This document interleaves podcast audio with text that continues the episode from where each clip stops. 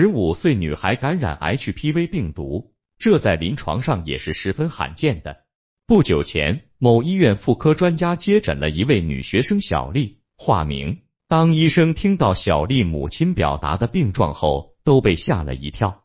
小丽今年十五岁，本来这个花季少女该在知识的海洋里遨游，却因不喜欢数学，早早的在上初一时辍学回家。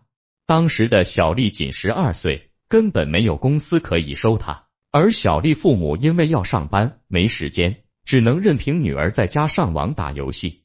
在此期间，身材曼妙。颜值极高的小丽有了不少追求者，因缺乏父母监督，便逐渐开始早恋，并发生了关系，却不知这是她噩梦的开始。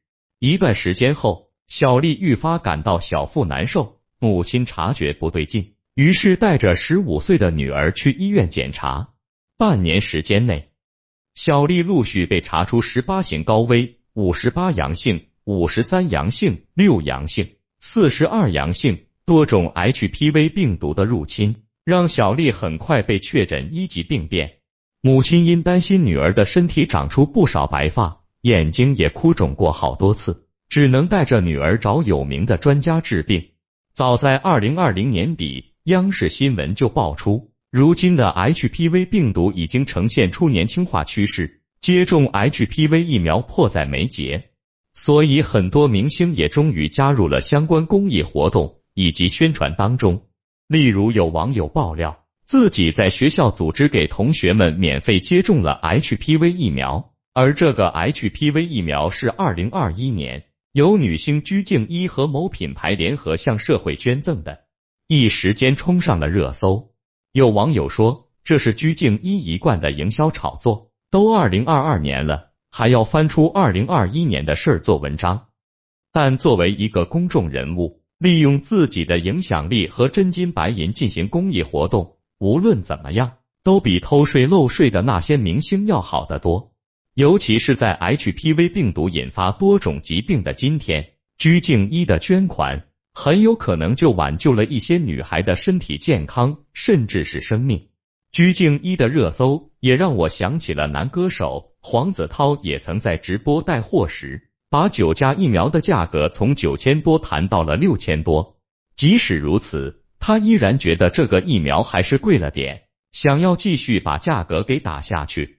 还有内地女明星戚薇、宋佳、孔雪儿、王子文、秦海璐、蔡卓妍、梁咏琪也曾作为防控大使参与过 HPV 疫苗宣传。男明星郑伊健也多次参与 HPV 疫苗宣传片的拍摄。可接种疫苗固然重要，但预防、杜绝感染才是我们真正需要注意的。因为 HPV 病毒不只是通过性行为传播，有时候感染 HPV 就在平常的一件小事中，不经意间的动作上。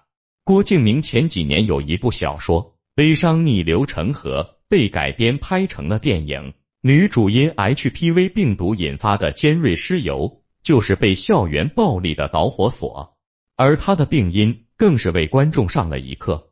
这天，女主易遥上厕所发觉下体不舒服，当她喊妈妈寻求帮助时，母亲却因女儿差点耽误顾客预约按摩而发脾气。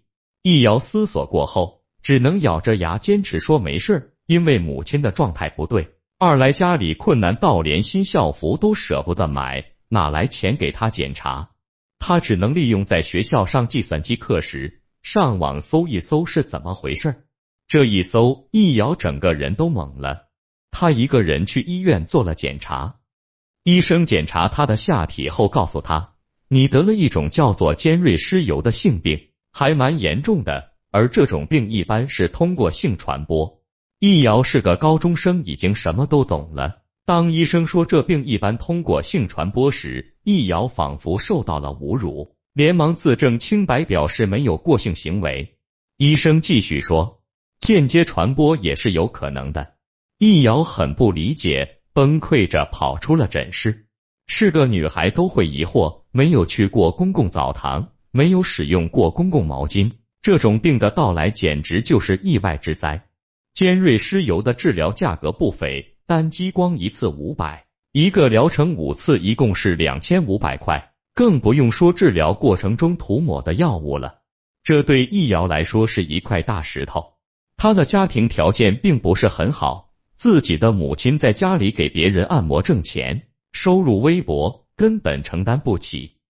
自己穿的校服和别人穿的不一样的原因，就是家庭收入并不能承担起这个价格，更不用说支付这份医药费用了。回到家里，易遥尝试跟母亲提起这件事，因为羞于启齿，难以言说，被母亲认为是想骗医药费，没有钱，所以易遥没有去正规的医院，只能在附近的妇科小诊所买药。令他没有想到的是，是自己离开妇科诊所的这一幕，恰好被同学唐小米拍到了。唐小米喜欢易遥的青梅竹马，一度怀疑两个人是男女朋友。但是询问无果，就选择跟踪易遥，探明事情真相。没有想到发现了这一幕，极度心作祟，便在学校将流言迅速传播了出去。这也成为易遥被校园暴力的开端。流言蜚语像火势一样迅速蔓延，整个学校都知道了这件事。背后的同学对他指指点点，议论纷纷，称呼他为病原体。后来火越烧越旺。女同学们往易遥的身上泼红墨水，将吃剩下的饭菜倒进易遥的碟子中。只有男同学顾森西支持易遥反驳回去，事态愈演愈烈。很快，易遥的母亲就知道了这件事。前面说到，易遥的母亲是做按摩工作的，又是在家中私人经营的小作坊，卫生条件很差，每天来到家里的顾客也是形形色色。为此，母亲曾和女儿约定好，有哪些时间段是不能回家的。女儿染上 HPV 病毒，易遥妈妈也很纳闷。在女儿的言语中，她想起看到过顾客经常使用易遥的毛巾，而易遥正是因为再次使用患有尖锐湿疣的客人使用过的毛巾，感染上了尖锐湿疣。母亲觉得很愤怒。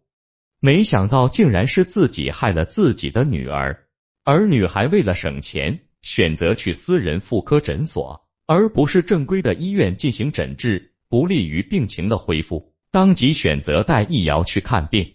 可是命运之手怎么会放过握在手心中的人？在一次放学的路途中，易遥遇到唐小米挨打，这不是易遥第一次遇到了。早在开学之初。他就在街上看到唐小米被别人欺负，没想到这个唐小米却在背后编排易遥，成为欺辱易遥的人群中的领头人。因此，易遥对唐小米的警告无动于衷。得到这样的回应，唐小米心中十分不愉快，随即通过电话联系了小混混，准备给易遥一个教训。没想到却阴差阳错害死了明媚善良的顾森香。面对同学的指责，易遥决定跳海证明自己的清白。即使顾森西下水去救，也于事无补。根据影片中易遥直挺挺的样子来看，这就是他最后的结局。但导演还是留给了我们开放式结局。故事的最后，校园暴力被学校重视了起来，罪魁祸首唐小米齐名搬了家，顾森西转了学。易遥妈妈卖掉了按摩椅，离开了这个令人伤心的地方，不知所踪。悲伤逆流成河是郭敬明原著改编的又一力作，引发了很多观众的共鸣。观众从中窥见童年少年时期的种种不堪过往，泪如雨下。然而，在原著中，故事情节并不如电影中那样单纯。原著中，女主易遥并非感染 HPV。而是和小混混谈恋爱，意外怀孕，前去小诊所堕胎，被唐小米发现。电影对于原著粉改编，让观众的聚焦校园暴力所带来的危害，控诉施暴者对于受害者的摧残，同时也让大家重视 HPV 病毒所带来的疾病。近些年，人们对于 HPV 引发的疾病越来越关注，影视剧中关于 HPV 病毒的议论也变得多了起来。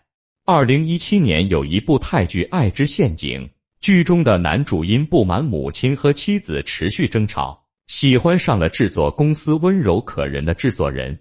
并与制作人在一个意乱情迷的晚上有了亲密关系。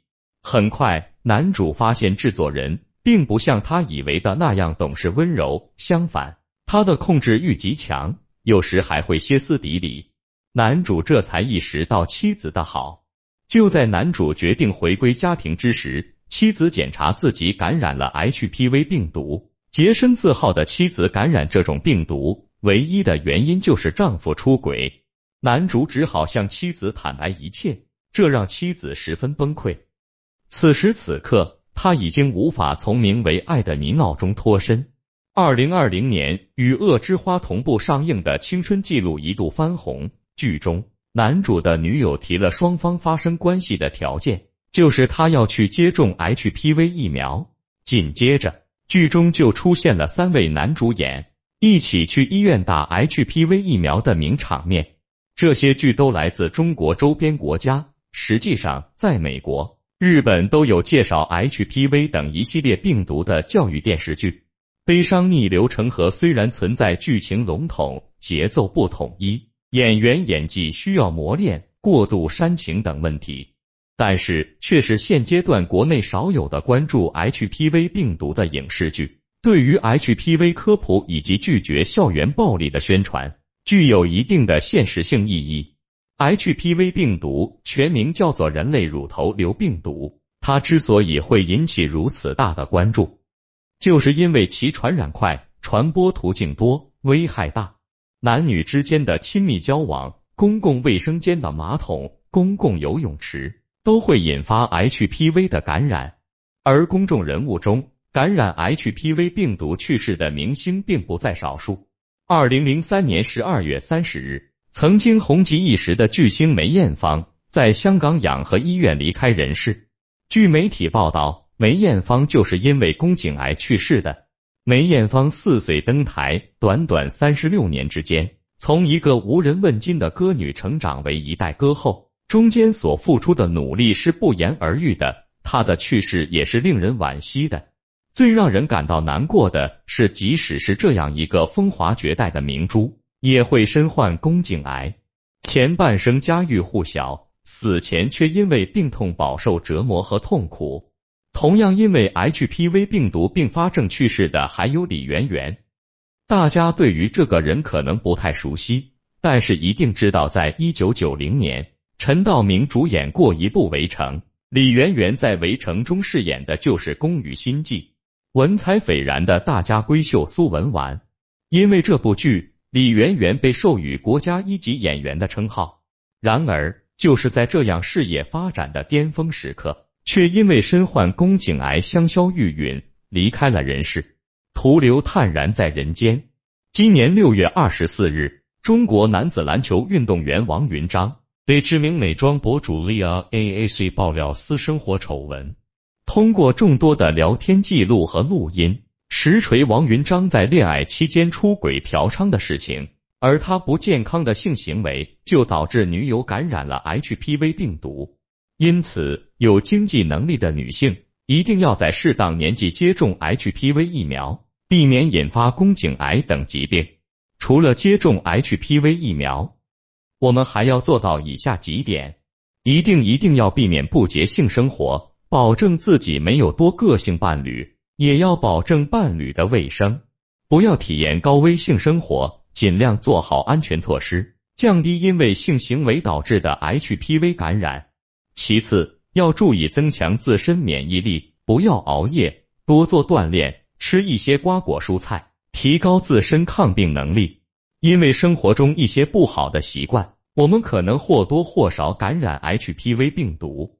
自身免疫力增强后，我们的身体会有一定的自净功能。随着时间的流失，身体中的病毒也会被消灭。同时，免疫力的增强会降低感染 HPV 的几率。最后，注意个人卫生，警惕间接性感染。总而言之，只要做好预防，HPV 病毒并不可怕，可怕是人心成见。会不会成为正确认识 HPV 病毒的一座大山？